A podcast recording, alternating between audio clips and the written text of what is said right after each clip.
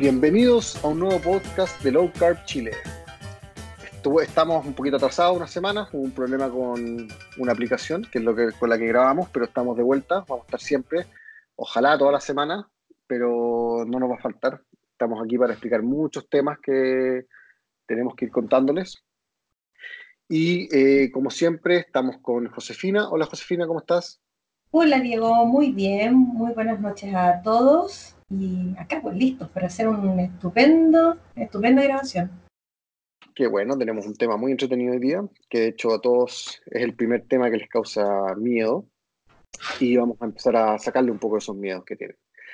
Antes quiero explicar que nosotros no somos médicos, no nos interesa ser médicos tampoco, ni nos interesa darles a nadie un consejo médico. Esto simplemente se basa en nuestra experiencia nuestra investigación y como somos eh, mateos para esta cuestión, nos gusta investigar harto y no nos da miedo meternos en los estudios, en la ciencia y estamos siempre averiguando. Eh, yo creo que es importante que la gente aprenda de su salud y no solamente aprenda qué es lo que tiene que hacer, sino que también por qué tiene que hacerlo, cómo funcionan las cosas de salud. Y yo creo que es responsabilidad de todos porque la salud es lo que principalmente nos atañe. Eh, hoy día vamos a tener un tema muy bueno que se trata del colesterol, el colesterol y las grasas. Vamos a conversar de qué son las grasas, vamos a hablar de cuáles grasas hay que evitar, cuáles grasas no hay que evitar. La Josefina, con su tremenda experiencia en este tema y, sabiduría en la grasa, nos va a explicar exactamente qué tipo de grasas son, cuáles son, qué son, de dónde vienen. Y después yo les puedo explicar un poquito que como me gusta debatir, me gusta investigar, me he hecho una investigación sobre el tema de dónde viene el miedo a las grasas, de dónde viene el miedo al colesterol, cuándo nació este miedo, por qué nació y qué, en qué estamos hoy día, qué se dice hoy día del colesterol eh, y qué pasa con el colesterol, cuáles son los rangos que uno tiene permitido. Así que eh, eso, demos la, el inicio. Josefina, empieza a explicarnos, yo creo, un poquito de todo lo que tú sabes respecto a qué tipo de grasa hay, cuáles grasas son, qué recomendaciones hay. Exacto. Bueno, en un momento nosotros hablamos respecto de los macronutrientes y en virtud de ello recibimos alguno, algún tipo de feedback respecto de las mismas grasas, así que siempre son las que generan más polémica. Bueno, hay distintas clasificaciones y nosotros nos vamos a ajustar a una en especial, porque yo creo que más de uno de ustedes ha escuchado, y yo creo que tú también lo has escuchado, Diego, que siempre nos dicen que las grasas saturadas son peligrosas, no son saludables, hay que evitarlas y qué sé yo. Pero sucede de que, es un clásico, o sea, la publicidad está llena de ella.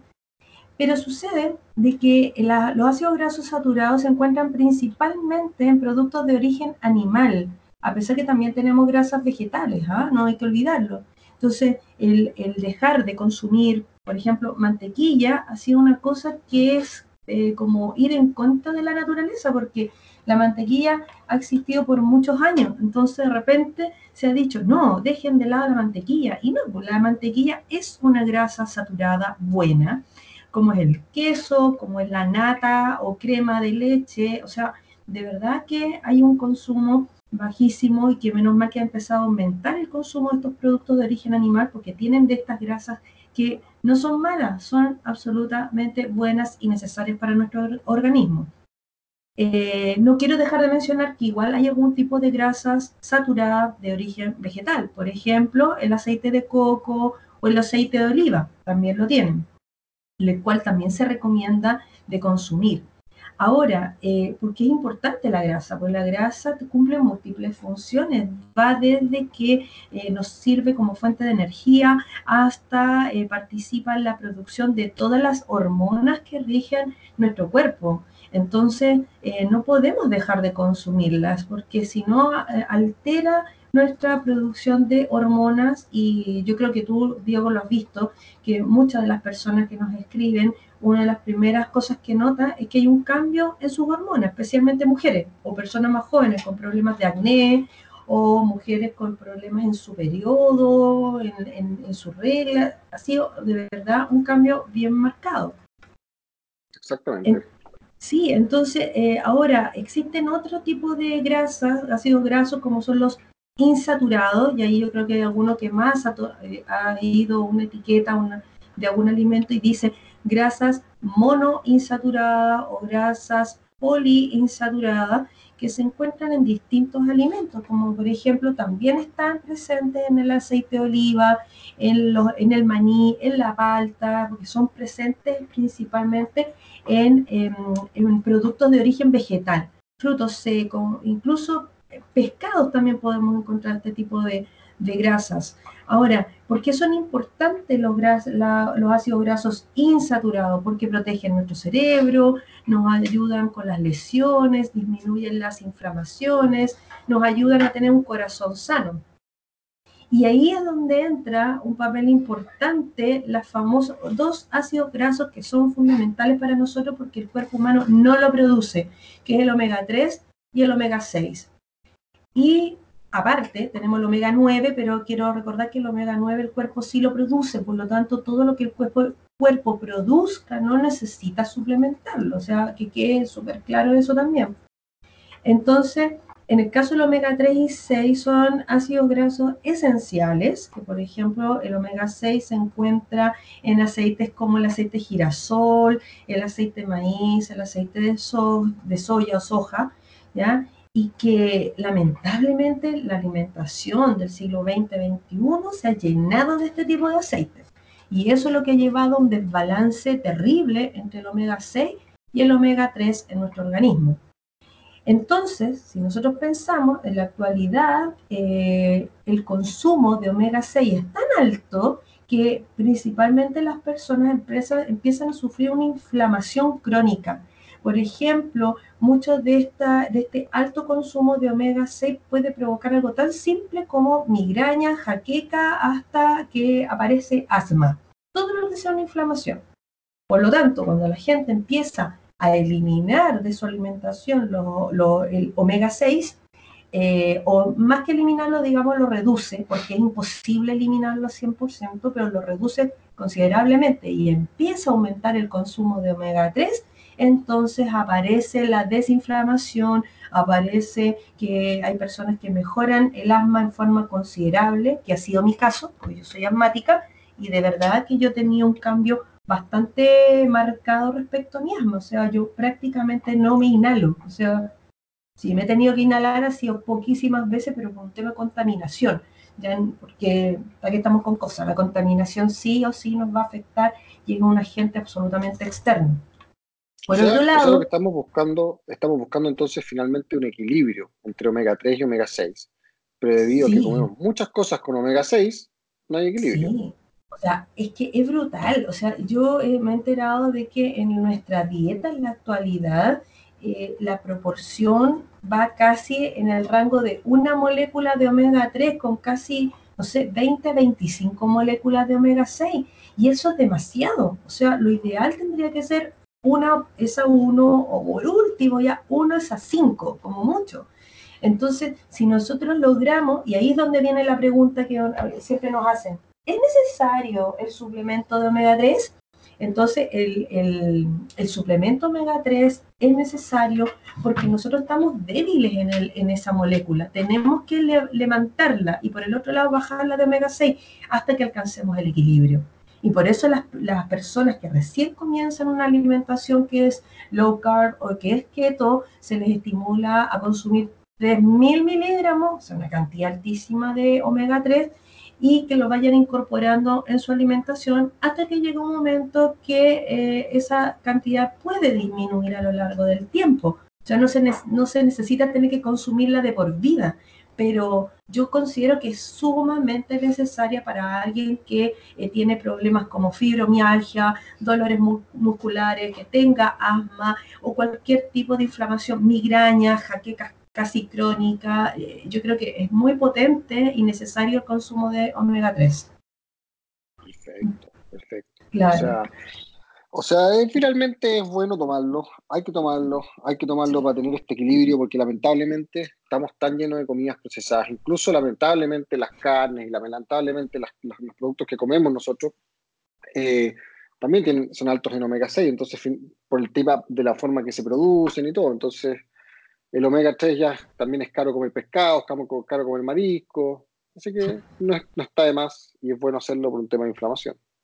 Sí, y una cosa que yo quiero mencionar, o sea, eh, no, no estamos diciendo que se elimine el omega 6, sino que sencillamente es que tratemos de buscar el equilibrio. Por eso eh, el dejar de freír y, usar estos aceites vegetales, que incluso subimos un video a YouTube para que lo puedan revisar, es justamente porque al eliminar estos aceites eh, ayudamos a disminuir el consumo de omega 6 y por el otro lado, al comer pescados, mariscos, ¿cierto? Y alguna otra fuente, en general todo lo que se llama pescados azules, ¿ya? Que son los altos en, por ejemplo, salmón, sardina, todo lo que sea algas marinas, el atún, jurel que tenemos nosotros, hasta las nueces podemos encontrar con omega 3. Pero ojo que el omega 3 no es lo mismo el omega 3 de origen animal que el de origen vegetal, que hay que tener una diferencia ahí, porque que necesita el cuerpo es el omega 3 de origen animal, ese es el necesario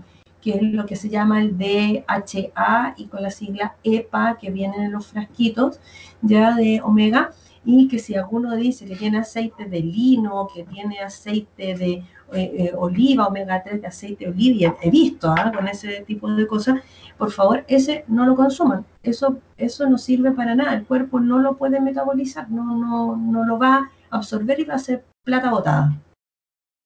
Perfecto, a mí me quedó clarísimo. Sí.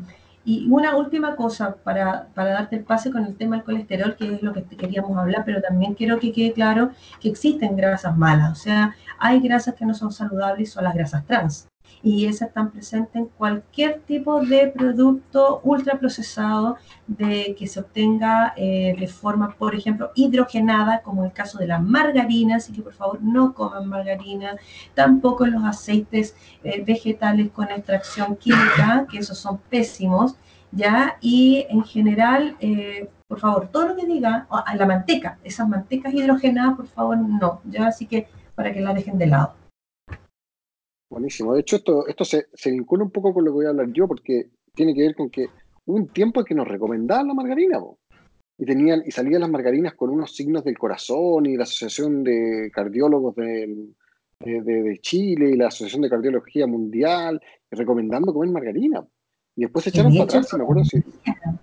No, yo todavía he visto, sí, yo vi el otro día que me mandó una imagen así como margarina con una fotito, un corazón, y salía más encima margarina con omega 3. Y si no me equivoco, creo que en el video que hice un video hace poco tiempo, lo vamos a subir pronto al canal de YouTube, hay un video que, que le muestro eso. Y yo casi me fui de espalda, porque más encima dice, le agregamos omega 3 a la margarina, como para que la gente crea que es más saludable todavía. Y no, por favor, no se dejen engañar por la publicidad. Oh, le, le, agregan vitaminas a la basura, sigue siendo basura. No deja de ser basura por tener vitaminas. o sea, que es increíble, o sea, no, es como, por favor, compren, tiene omega 3, que yo creo que tiene la, muestra médica de omega 3 y, sigue siendo basura. Entonces, no, es de verdad, nos quieren vender un producto que es producto comestible porque no es un alimento. Entonces, hay una guía a todos los que nos escuchan, por favor, entre menos proceso tenga un producto comestible, eh, entre menos proceso quiere decir que es un alimento real. Eh, analícenlo desde ese punto de vista. Y eso, pues, o sea, yo creo que ahora te toca a ti porque tú te has mandado un estudio increíble respecto del tema del colesterol, que eh, es también tema para hasta los médicos, que, que nos hemos encontrado con personas que estamos monitoreando, que lo primero que le dice, pero hombre, ¿cómo comes eso? ¿Y qué va a pasar con tu colesterol? ¿Ya? Y, y en realidad es que no pasa nada. Así que quiero escuchar eso que tienes para contarnos. Sí, porque de hecho tenemos grupos Facebook y todo, y la gente sube su experiencia, y donde normalmente tienen miedo, y donde empieza el miedo es cuando uno empieza a hacer una, una alimentación baja en carbohidratos, es que les aumenta el colesterol. Y dicen, oh, me voy a morir, y van al doctor, y el doctor les mete miedo, y no sé qué, o el cardiólogo, quien sea, ¿no? De hecho, ni siquiera van al cardiólogo, normalmente el nutricionista, o el médico general ahí, que el colesterol hay que bajarlo como sea y cuando sea. Y te meten la estatina hasta por abajo la lengua, pues si esa es la otra también. De hecho, un dato freak, hubo hace un tiempo una propuesta, creo que fue en Estados Unidos, de ponerle estatinas al agua potable. porque todos deberíamos tomar estatinas, ¿no? Una cuestión, o sea, no sé cómo sobrevivimos 3 millones de años sin estatinas. no lo puedo creer. No, no, horrible. Mira, y mientras más bajo sea el margen de colesterol que establecen como normal, más estatinas necesitan, porque para llegar a ese margen hay que bajarla a la fuerza. Exacto. Bueno, yo creo que, mira, veamos un poco lo que pasa con el colesterol. ¿Qué pasa con el colesterol? Vamos a explicar un poquito una historia. El colesterol, la preocupación por el colesterol es relativamente reciente. Nace a mediados del siglo pasado, entre 1940 y 1960 antes nadie, nadie le importaba mucho el colesterol. O sea, sí, científicos lo investigaban y todo, pero el tema del colesterol no se preocupaba a nadie. La gente comía mantequilla, comía manteca, tomaba leche entera. Y nosotros sabemos cómo eran nuestros abuelos. O sea, la diabetes era una enfermedad finalmente y los, infartos eran enfermedades de, ancianidad. O sea, llegaban al final de la vida y recién les daba un infarto o recién le da diabetes al abuelito. Pero no es una cuestión, hoy día hay hasta niños con diabetes. Y lo que ocurrió fue que durante esos años se estaba investigando un poco el tema, pero a Eisenhower le dio un infarto. Y cuando le dio el infarto, empezó una epidemia de desesperación, un miedo generalizado. ¿Por qué Cresta le pasó el infarto? Lo curioso es que en esa época todos fumaban, Eisenhower fumaba, y los médicos recomendaban marcas de cigarrillos. En esa época habían recomendaciones. Vean, vean una serie muy buena, se llama Mad Men, y ahí van a ver cuánto fumaba la gente en esa época. Para el asma, para el eh, asma era bueno. Sí, era bueno para todos, si no, si los médicos recomendaban Camel, si no sé qué, y Lucky Strike, no, era eh, espectacular el cigarro. Y en esa misma época en que todo el mundo fumaba, le da este infarto, ¿y qué habrá sido? Eh, empezaron a investigar, investigar, investigar, y de personas que les habían dado infarto empezaron a hacer autopsias y se dieron cuenta de que dentro de sus arterias había colesterol. Y este colesterol estaba conformado básicamente por grasa saturada. Y eh, empezaron a hacer un link. ¿Qué comida es la que aumenta la grasa saturada? ¿Qué, comida es la que tiene grasa saturada y qué comida aumenta eso? Entonces empezaron a ver ya las grasas. Comemos grasa, no aumenta la grasa saturada. ¿Y qué es lo que aumenta cuando, cuando comemos grasa saturada? Aumenta un lípido que se llama LDL o colesterol. De hecho, en esa época creo, no estoy seguro, creo que ni siquiera se conocían las subdivisiones de los lípidos, creo que era solamente colesterol total. Entonces, aumenta el colesterol cuando como grasa y como lo que me encontraron en las arterias es colesterol, entonces el colesterol causó los infartos. Y empezó la epidemia, y empezó el tema del, de la industria con el tema del fat free, porque como el gobierno, a través de una comisión que se llama la Comisión McGovern, eh, dio una directriz general que dijo hay que eliminar o evitar al máximo las grasas saturadas de la alimentación. La industria dijo ya, pues, eliminemos las grasas saturadas de la alimentación. Y empezaron con los productos fat free. El problema de esos productos es que las grasas es lo que le da el sabor a la comida. Y para poder mantener la comida con, con sabor, tuvieron que agregarle algo y le agregaron azúcar. Y desde esa época en que todo lo que es fat free, o sea, de hecho todo lo que es light o diet es bajo en grasa, y, pero alto en azúcares. Si ustedes buscan una mayonesa hoy día que sea light, si se dan cuenta en la etiqueta nutricional, la mayonesa normal tiene altas grasas, pero casi no tiene eh, carbohidratos o azúcares. En cambio, una mm. mayonesa light tiene casi cinco veces más carbohidratos o azúcares, pero tiene baja grasa. Ese es el tema. Cambian una por otra porque si no, el alimento sería insípido. O sea, estamos claro que si nosotros le sacamos azúcar, grasa, sal, le sacamos todos los alimentos, sería como comer papel mojado. O sea, yo el otro día veía gente comiendo papas fritas, decía, ay, quiero papas fritas, y en realidad yo creo que no es por el tema de la papa en sí, es porque tiene sal. Porque si fuera otra cosa con sal se la comerían igual, porque la papa sin sal no tiene gusto a nada. No, horrible. Y, y estos gallos en esta época, bueno, hicieron todos estos alimentos altos en azúcar.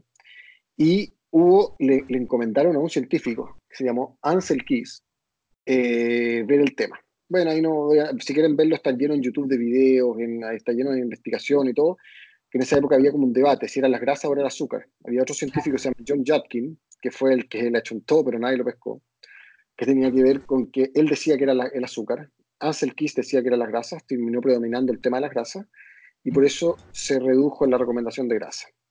Lo que ha pasado es que al día de hoy, desde esa época, han subido enormemente las enfermedades relacionadas con lo mismo por los cuales estaban tratando de evitar. O sea, los infartos, la diabetes, la hipertensión, han ido subiendo pero de forma tremenda, casi en una correlación.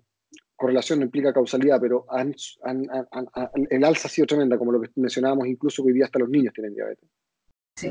Y todavía no son capaces de darse cuenta por qué es. ¿Y por qué es? ¿Por qué ocurre principalmente? Porque nosotros, de cierta forma, hemos hecho el tema low carb? ¿Por qué hemos hecho el tema cetogénico? ¿Por qué nos alimentamos así? ¿Por qué nos sentimos mejor? ¿Y por qué tanta gente se ha empezado a meter a esto? porque es un cambio de paradigma finalmente. Es las grasas no son el problema, era el azúcar el problema. Entonces empezamos, volvamos a comer a nuestros abuelos, comamos grasa, bajemos los azúcares, que los carbohidratos son azúcares, y inmediatamente cambias de switch, o sea, tu cuerpo eh, cambia tremendamente, te empiezas a sentir mejor, te empiezan a, a, revertir enfermedades como el asma, como si estuvo ahí, entra en remisión la diabetes, heavy. Y eh, al día de hoy todavía no quieren darse cuenta. Hoy día hay un tema de, no solamente el tema de la industria, porque la industria se adaptó, vende todo así, venden medicamentos para bajar el colesterol. Entonces, de un día para otro no pueden cambiarlo. Y lo que ocurre es que se sigue creyendo que el colesterol, independientemente del nivel que tenga, es malo. O sea, el colesterol, básicamente el LDL, antes se pensaba que el total, hoy día el LDL es malo, por cualquier motivo. Lo curioso es que nuestro cuerpo genera colesterol.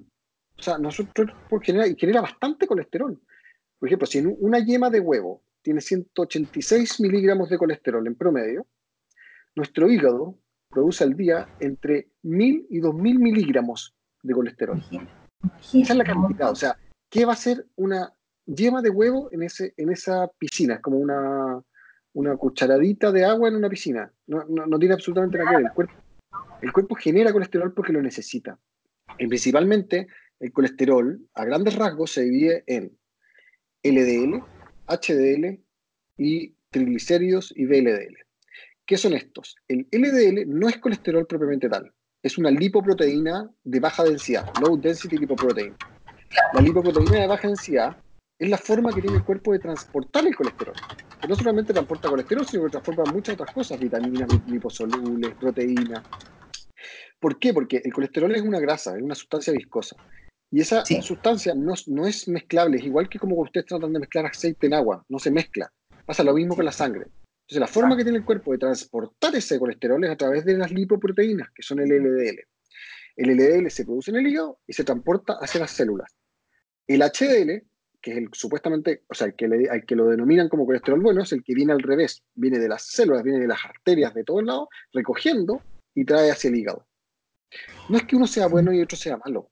Lo que pasa es que cada uno tiene su función y son esenciales, porque el colesterol en el cuerpo humano es esencial. nuestra, nuestras células están conformadas principalmente por colesterol. Nuestro cerebro es como un 50 o 60% colesterol.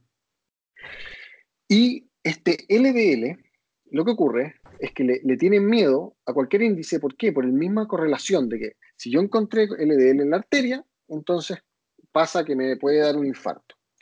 Lo que se ha empezado a investigar y averiguar el día de hoy, o estos últimos años, es que no es tan así. Porque para que haya inflamación y haya aterosclerosis, o sea, que es la calcificación de las arterias, lo que tiene que ocurrir es que tiene que haber varios factores, no solamente colesterol, tiene que haber inflamación, tiene que haber daño de esa arteria para que se inflame. Y el colesterol lo que hace es que no va, el colesterol no tiene como una labor de inflamar la arteria, ni tiene como labor de crear esta, esta, esta calcificación en la arteria. Lo que hace el colesterol es reparar la inflamación, repara el daño. Si tú no tienes daño, no hay nada que reparar. Es, muy curioso, siempre se usa el, el, ejemplo, es como, es como si dijéramos, vamos a evitar todos los incendios. ¿Cómo los vamos a evitar? Eliminando los bomberos porque siempre que hay un incendio está lleno de bomberos. Entonces esa es la causa. Eliminemos los bomberos. Es que me hiciste acordar porque hay, hay un, un video que yo me acuerdo que lo vi hace mucho tiempo que hablaba justamente que el LDL y el HDL eran como ambulancias, o sea, como que tienes un montón de, de triglicéridos, grasa dando vuelta en tu arteria y que no tienes como para dónde escapar y como son fuentes de energía, entonces decía, bueno, El HDL es la ambulancia vacía que va a buscar al paciente y el LDL es la ambulancia llena que, entra a la célula, porque por sí sola no va a poder entrar. Como dices tú, no, mm, tiene que ser en base a, estas lipoproteínas, porque si no, no, ¿cómo van a llegar a la célula para que la célula lo use como energía? No, no puede llegar. Entonces, es lo mismo que dices tú, de que sencillamente es como que llegáramos y dijéramos, ya, apaguemos los incendios, entonces no tengamos bomberos. Entonces, es lo mismo acá queremos ocupar los triglicéridos como fuente de energía, entonces saquemos el, colesterol. Entonces llega a ser absurdo. El problema, exactamente, o sea, el problema es que estamos viendo mal el tema. Si tú quisieras, a ver, el LDL finalmente tampoco dice si tú tienes calcificación en las arterias. O sea, si uno quisiera ver si tiene calcificación, existe un examen. Existen eh, un examen que se llama CIMT, exámenes de resonancia coronaria y de calcificación arterial eh, de la carótida, que finalmente lo que hacen es ver ahí, ver el colesterol. O sea, si, tú, si el médico quisiera ver si tú lo tienes, no tiene para qué decirte tiene el alto o bajo. Podrías pedirte ese examen, pero no lo piden y nadie lo pide. Y ese examen aparece ahí exactamente el daño. O sea, te mostraría tu clasificación.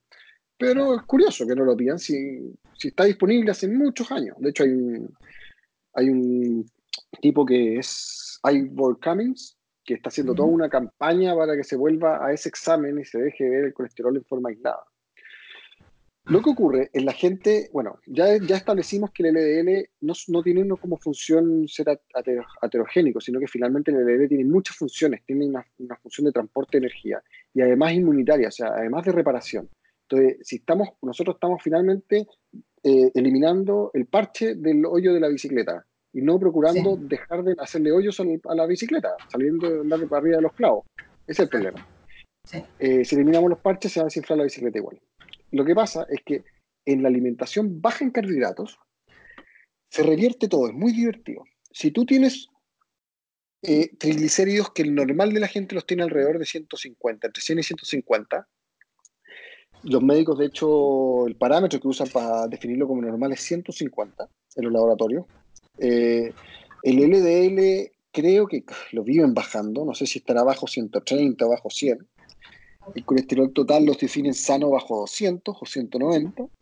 Y el HDL sano sobre 40, creo que es. Cuando tú dejas de comer azúcar, dejas de comer carbohidratos y empiezas a, alimentarte de grasas, lo que ocurre es que te sube tu colesterol LDL, te sube tu, HDL, que bajan tus triglicéridos a niveles bajísimos, bajo 100, normalmente tenemos entre 80, 90, 60, es normal tener esos niveles de triglicéridos. ¿Por qué ocurre eso? Vamos a explicarlo según una hipótesis de una persona también que está investigando hace rato, que se llama Dave Feldman, está haciendo experimentos, investigando, que tiene bastante lógica. De hecho, tiene evidencia para mostrarlo, pueden investigarlo después. Tiene un sitio que se llama Cholesterol Code. Eh, según él, lo que explica es que cuando dejas de comer carbohidratos, tu cuerpo empieza a utilizar las grasas como una fuente de energía. Y esas grasas, para transportarlas a las células, para alimentarlas, requiere un transporte. Y ese transporte es el LDL. El VLL y el LDL son el transporte de energía desde el hígado, de las grasas, hacia tus células.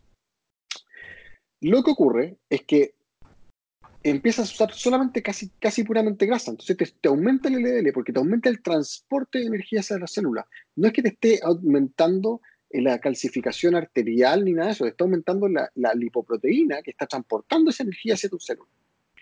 También aumenta el HDL. ¿Por qué? Porque es el que tiene que traer de vuelta todas esas moléculas hacia el hígado para volver a procesarlas. Exacto. Y te bajan los triglicéridos. ¿Y por qué te bajan los triglicéridos? Porque los triglicéridos son la grasa que estás usando. O sea, lo que transporta el LDL finalmente son esos ácidos grasos que se descomponen del triglicérido. Un triglicérido se llama triglicérido porque son tres ácidos grasos y una molécula de glicerol. Al decomponerlo, se sale esa molécula de glicerol, con otra molécula de glicerol creas una glucosa. Ah, ojo, aquí hay otra forma de generar glucosa endógena, sin tener que comerla. Y además, tienes tres ácidos grasos. Esos tres ácidos grasos son usados como energía, que lo transporta el LDL hacia las células. O sea, baja los triglicéridos porque lo está usando, sube el LDL porque estás transportando energía y sube el HDL porque estás limpiando. Y eh, estás como reciclando más que limpiando. Sí, eso es como que aumentamos la cantidad de bomberos con low carb. Exactamente, pero es más que bombero porque No es solamente su labor, la labor de bomberos cuando hay inflamación. O sea, si hay daño, ese bombero va, a reparar el daño. Por eso tiene una labor inmunológica también el colesterol alto. O sea, si, eh, bueno, no vamos a entrar en el tema de los estudios que están estudiando Feldman, el tema de NANIS y todo eso, pero las, sociedades que más viven, o sea, las personas, más que las sociedades. Exactamente, los centenarios, como se les dice, normalmente todos tienen colesterol elevadísimo. Y eh, porque claro, que tiene un factor inmunitario muy importante. Entonces, por eso es que uno no tiene que asustarse. Por eso finalmente es que hay que entender esto. O sea, hay que preguntarle al doctor, hay que explicarle que le explique, por favor. ¿Qué pasa con esto? Porque no es solamente que el, LDL sube o baje y determina un factor de riesgo, tiene que estar en un contexto, tiene que verse los triglicéridos, tiene que verse la inflamación, tiene que verse todo esto. ¿Sabes lo que eh, pasa? Yo creo que está tan como casi institucionalizado este tema del colesterol y yo creo que eh, eh, va a ser sumamente difícil que, que, cambie su forma de pensar, porque cuántas personas hemos visto que empiezan una alimentación low carb o keto, o llame, no sé, método GRE, cetogénica o lo que sea, se hacen un examen al mes, dos meses de que comenzaron y, ven que su LDL es alto, y pero pegan el grito en el cielo, esta cuestión no sirve, pero no se fijan en lo importante, que es el triglicérido, que lo tienen bajo sea, eh, o sea, siguen con esta idea de que, de que tener LDL alto es nocivo y, que el triglicérido bajo eh, no importa. Entonces, de, verdad que cuesta un montón. Lo que, lo que sí no quiere decir que hay personas que cuando comienzan eh, tienen ambos altos, o sea, triglicérido y LDL alto, y eso sí que es complicado. Exactamente. Y de hecho, bueno, es lo que genera la alimentación alta en carbohidratos, alta en grasa y alta en carbohidratos. Obviamente, si tú comes alta grasa y comes altos carbohidratos, vas a tener los dos altos. En cambio, si comes alta grasa y no comes carbohidratos, te va a bajar el triglicérido. el triglicérido es como la grasita almacenada. Sí, porque es como estas personas que, que te dicen, ay, no, que a mí me hace mal el queso pero ¿cómo te lo comes? Con pan. Y nunca he pensado que podría ser el pan el que te haga mal, porque es el carbohidrato. Y después cuando le haces la prueba, mira, intenta, no te comas el pan y cómete el quesito en rebanada y se dan cuenta que no les pasa nada. En realidad era la combinación, la mezcla, lo que provocaba el problema. De hecho, uno se desinflama. O sea, cuando uno hace esta alimentación, te aumenta el colesterol, pero si fuese inflamatorio, te inflamaría. Te inflama, ¿Cómo se dice? Inflamarías. Eso, te inflamarías. Sí, lo divertido es que te desinflamas y todas las, enfermedades inflamatorias, como el asma, te bajan, siendo que te está aumentando el colesterol. Entonces, hay un tema, hay un fenómeno ahí que no se han puesto a estudiar ni se han puesto a investigar y yo creo que tienen que hacerlo. ¿no? no será un poco tema de la voluntad de querer hacerlo porque los estudios están y no son estudios que digamos muy, muy nuevos. Mm, no, pues sí. Porque, porque para qué estamos... rato. Sí, o sea, nosotros yo creo que lo he escuchado hace un buen tiempo ya el tema del colesterol, que ya hay médicos que por lo menos piden para, para problemas de origen de, eh, ¿cómo se llama?, placas coronarias, que piden este examen específico, tal vez, no sé, estoy inventando, sea un tema de que es costoso, no sé cuánto costará, o que conviene hacerle el análisis de sangre y decirle a la persona que tiene el colesterol alto y mandar a tomar estatina, porque es buen negocio, hacer este otro de placa y decir, ah, mira, no tiene placa de calcio, que, que es, ese es el otro tema, que el calcio, el triglicérido es complicado para enfermedades cardiovasculares. De hecho, en, Estados Unidos vale como 99 o 90 dólares el examen. No es tan caro. No sé si en Chile será más caro, pero tampoco debería ser una cuestión loca. Y, bueno, nosotros no somos médicos. Este es un tema que hemos investigado. En el sitio de lowcarbchile.com, todo lo que estamos diciendo no lo estamos inventando. De hecho, están en estudio. Hay un estudio de Sid Tarino, eh, el mismo estudio de Framingham, que es el que establece que, usan muchos laboratorios para darnos nuestros parámetros correctos. Y si ustedes se fijan abajito, dice esto según los parámetros del estudio de Framingham. Lo curioso es que en ese estudio, las personas que tenían mayor longevidad, o sea, los que más vivieron, fueron aquellos que tenían el LDL sobre 130, el HDL sobre 60 y los triglicéridos bajo 100. En el mismo estudio. Entonces, es, divertido, está, está, ahí, y esos estudios son antiguos. Oye, Diego, y, respecto, porque algunos exámenes sale, por ejemplo, el colesterol VLDL. ¿Qué podrías decirnos al respecto? ese es el colesterol remanente. ¿Qué ¿Qué significa eso? Ese es el colesterol que queda dando vuelta en la sangre. Ese es mm. el, ese es el, ese es el, el que sí se atribuye a un factor de riesgo. O sea, un colesterol remanente normalmente sí está asociado a mayor cantidad de triglicéridos. Ese, se hace bajo un cálculo matemático.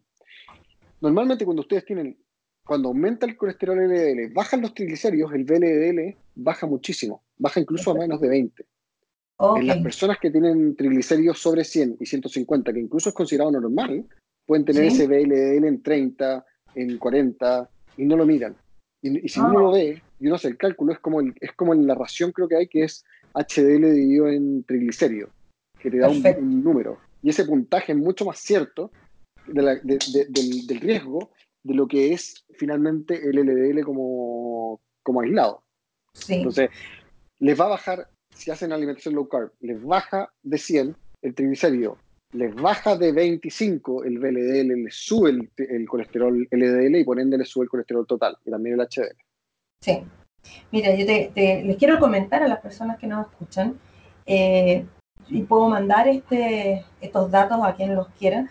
Eh, mi madre es low carb, no es keto, es low carb, eh, come cantidades medidas de hidratos de carbono ella tiene 81 años, para que lo sepan. Me mandó los exámenes desde 5 de agosto, se lo hicieron en el CEFAM. Y para que sepan, sus triglicéridos están en 84, su colesterol HDL está en 43, hay que subirlo un poquito más ahí. El colesterol LDL está en 131 y su VLDL en 16.8. O sea, como le dijo el doctor, está con parámetro personas 60, pero está perfecto. Incluso nos hemos encontrado con personas en, el, en, nuestro grupo de 40 años que han llegado con unos exámenes con triglicéridos casi de 400.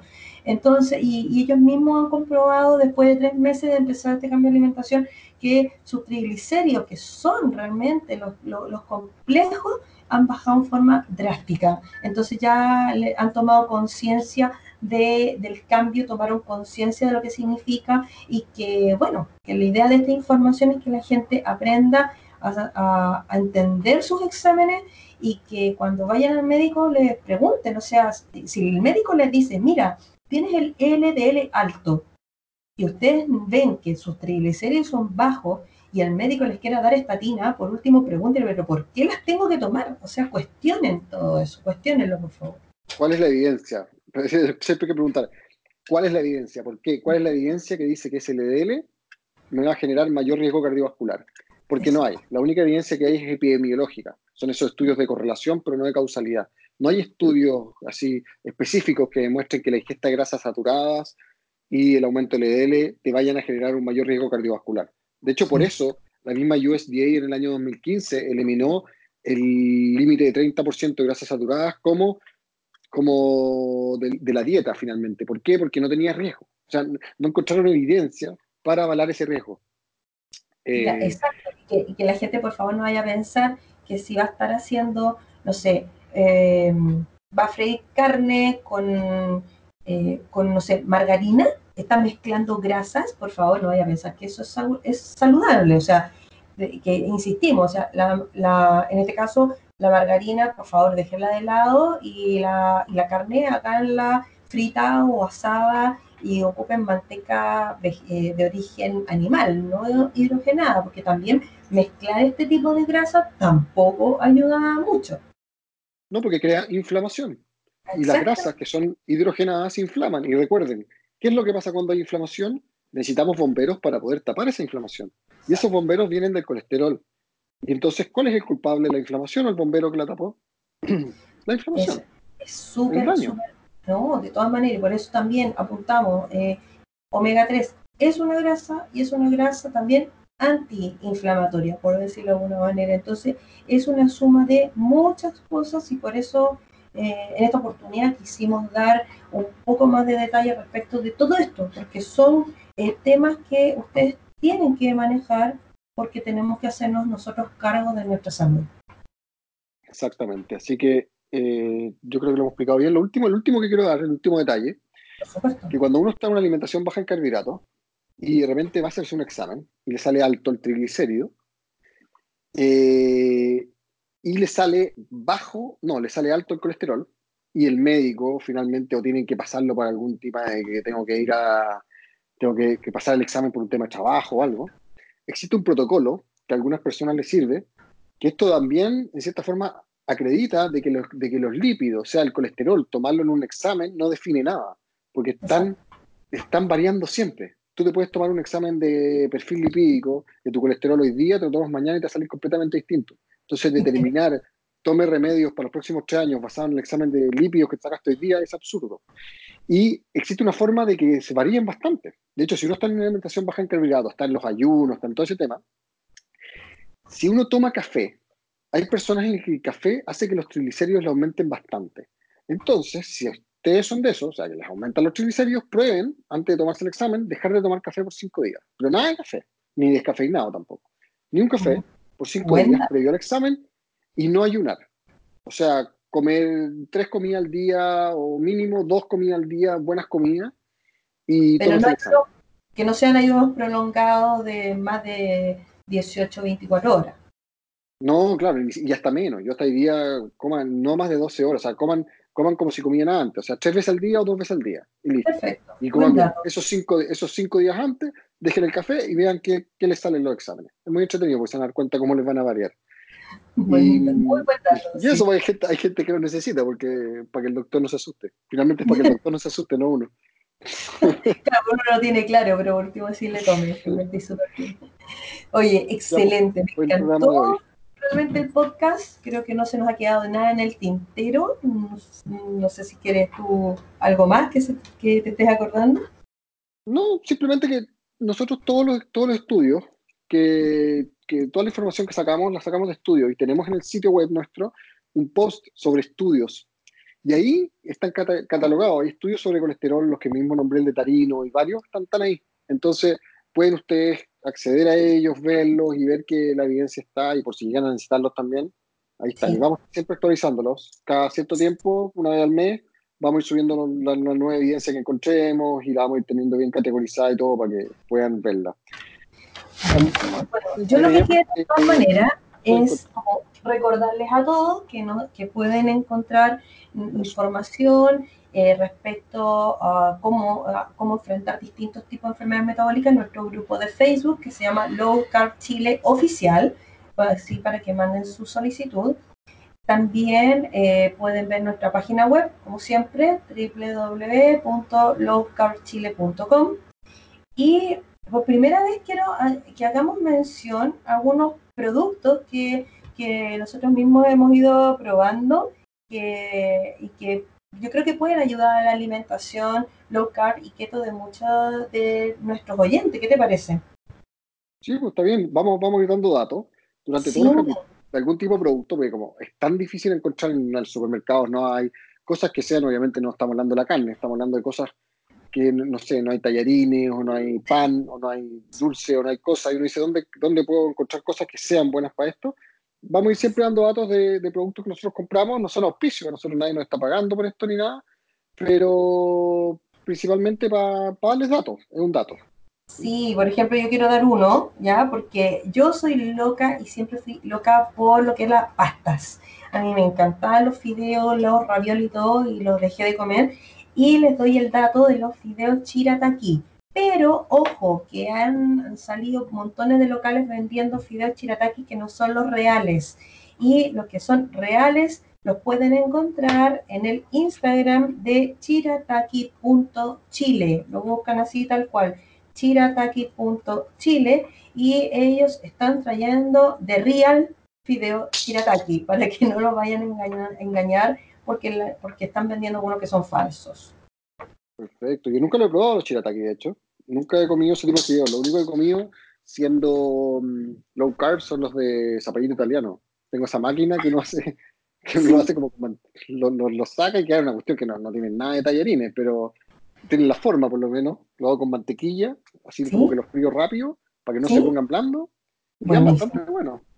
Yo he comido chirataki y así fritos con mantequilla y con una buena salsa de tomate con, mucha carne molida y queso rallado.